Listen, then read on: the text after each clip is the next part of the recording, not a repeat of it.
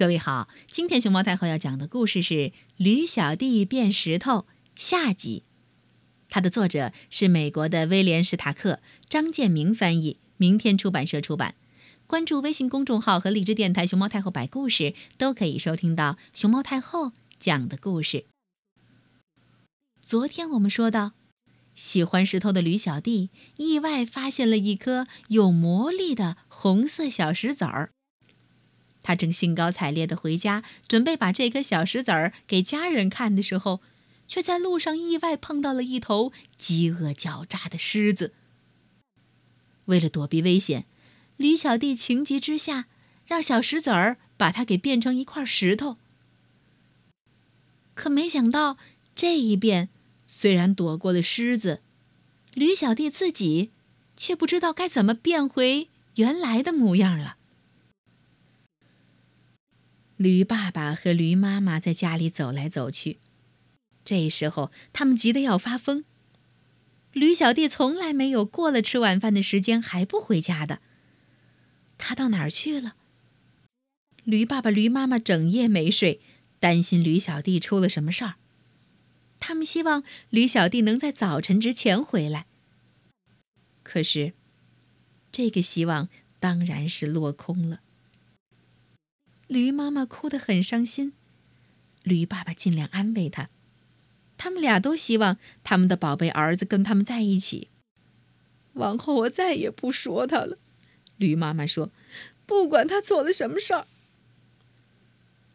天亮了，驴爸爸和驴妈妈到处向邻居打听有没有见过驴小弟。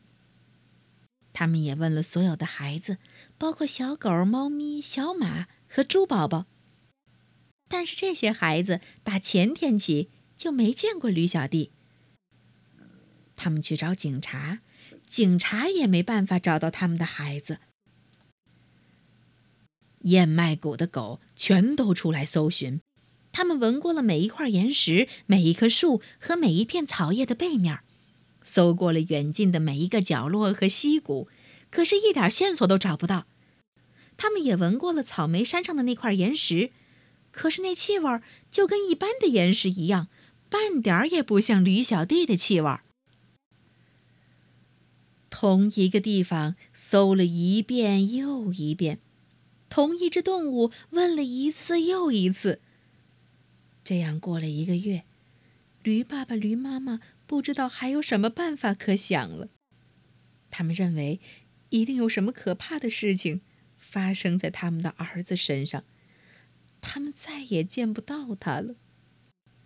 虽然其实他一直在不到两公里远的地方。驴爸爸和驴妈妈尽量想让自己快乐，尽量想要过得跟平常一样，但是平常的生活里总包括了驴小弟，所以他们老是想到他。他们很难过，觉得这样生活下去没什么意义。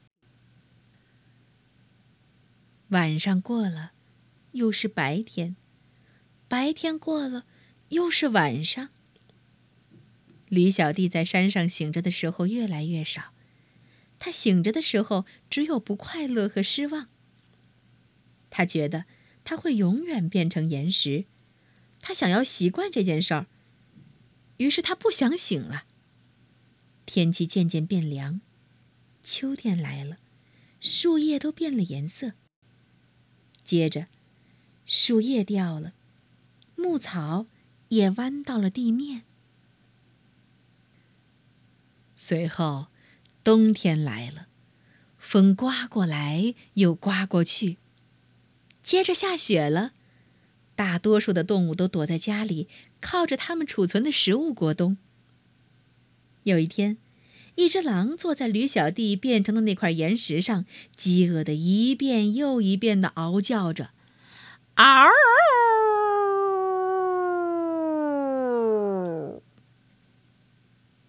然后，雪融化了。在春天的阳光下，大地又暖和了起来，树木花草也都发芽了。树又长出了叶子，花儿也露出它们年轻的脸庞。五月里。有一天，驴爸爸一定要驴妈妈跟他去野餐。我们要打起精神来，驴爸爸说：“虽然我们的宝贝儿子不在了，我们还是要像从前一样好好的过下去。”于是他们就到草莓山上去。驴妈妈就坐在那一块岩石上，她温暖的体温弄醒了正在冬眠的驴小弟。他真想大叫：“妈，爸，是我，我是你们的小宝贝儿，我在这里。”可是他不能说话。也发不出声音，就像石头一样，说不出一句话。驴爸爸没有目的的四处走动，驴妈妈把野餐摆在岩石上。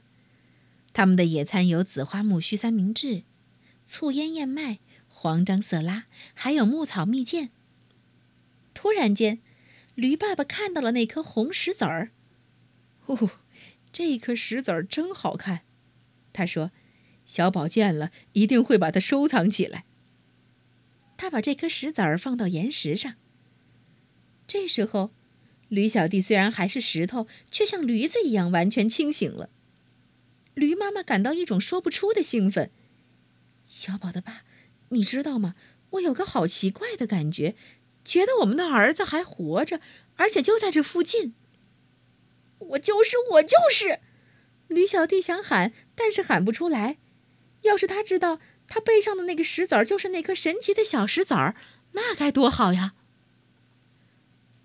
在这么可爱的五月天里，我好希望他能跟我们在一起。小宝的爸，你是不是也这么想？驴妈妈问。驴爸爸瞧了驴妈妈一眼，好像是说：“这还要你问？”驴爸爸和驴妈妈伤心的互相瞧着。我希望变回原来的我，我希望变回真正的我。驴小弟想。结果，一眨眼功夫，他就真的变回来了。之后的情景，你想也想得到，又是抱又是亲，问了又问，答了又答，还有怜爱的眼光和欢喜的感叹。等大家的心情平静了一点后，回到家里，驴爸爸就把那颗神奇的小石子儿放进铁打的保险箱里。也许有一天他们还会用到它，但是现在，说真的，他们还会希望什么呢？他们已经有了他们想要的一切了。